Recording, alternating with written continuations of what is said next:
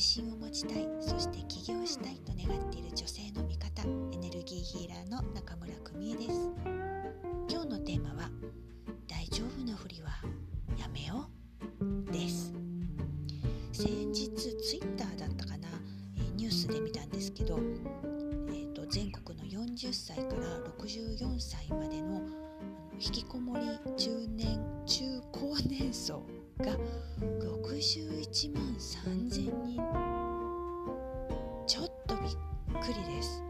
あの30代までの人たちの引きこもりがそのまま長期化してでこの数字になってるらしいです。まあほんとびっくりしました。でねふとあの「ファインディング・ジョー」っていう映画があるんですけれどもその映画でゲイ・ヘンドリックス博士が話していたことを思い出しました。は人間関係の専門家なんですけどある時夜中に電話が鳴ってで出てみると男性の声でねで死にたいもう死のうと思うって言ったそうです。知らない人ですよ。でどうしてなの？って話を聞いてみるとね彼はもう自分なんか誰の役にも立たない。これ以上生きていてもしょうがないって言ったそうです。でそこでヘンドリックス博士が小さなことでいいからできそうなことあるかい？って質問すると電話の男性は少し考えてアパートの下に下の階に住んでるおばあちゃんの玄関前にゴミが溜まってた。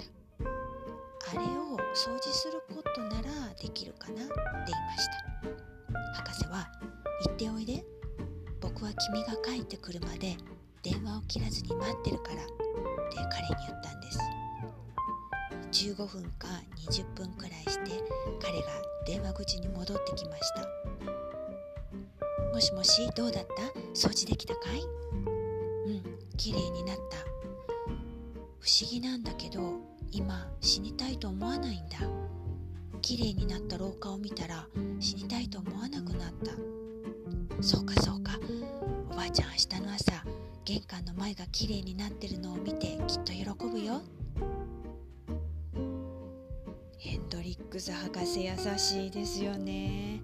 しかも掃除って本当にエネルギーがシフトしますからね、うん、でも大事なのは彼が大丈夫なふりをやめて博士に電話をしたことだと思うんです。電話をする勇気。誰かに助けを求める勇気。手を伸ばしてえー、っとリーチャード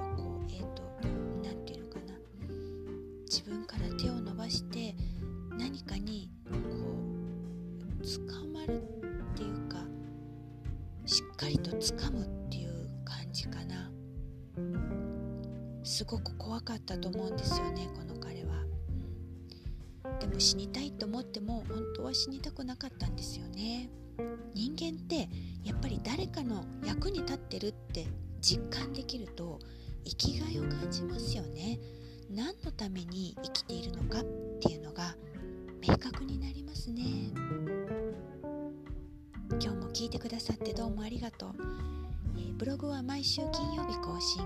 ニュースレターはお申し込みをいただいた方だけにお送りしています。ぜひブログやホームページからご登録くださいね。Facebook、Instagram、Twitter でお友達申請もお待ちしています。ポッドキャストはアンカーアプリの他に Google ポッドキャスト、Spotify、ブレーカー、ポケットキャスト、ラジオパブリック、スティッチャーの8つのアプリでお聴きいただけます。もっと自信持ちたいな、そして自由に自分らしく生きたいなって思ってるお友達がいたら、ぜひシェアをお願いします。ではまたお会いしましょう。中村久美恵でした。